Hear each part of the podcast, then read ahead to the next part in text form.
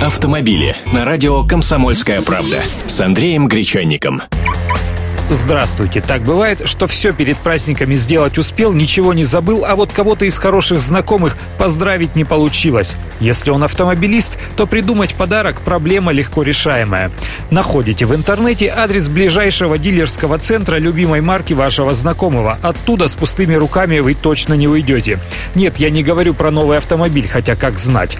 В любом автосалоне, даже отечественных марок, продается брендированная сувенирная продукция. И это не только кепки, кружки, и наборы автомобилиста. Обычно это еще и флешки, брелоки, майки и толстовки, жилеты и куртки, фирменные коллекционные машинки, портмоне и сумки, термосы и пледы, игрушки и книги.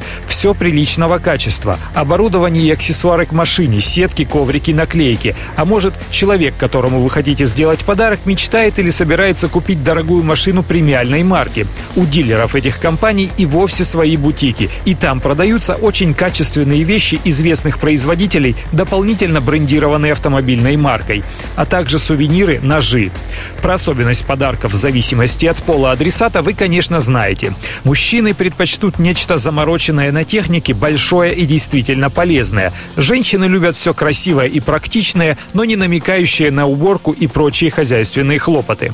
То есть от аккумулятора и пылесоса для уборки салона авто она в восторг явно не придет, как и от набора автохимии. А он вряд ли оценит комплект салонных ароматизаторов, водительские перчатки без пальцев или меховую оплетку для руля. Но совершенно ясно повторяю, что простор для выбора подарков в автосалонах неимоверный. Автомобили с Андреем Гречанником.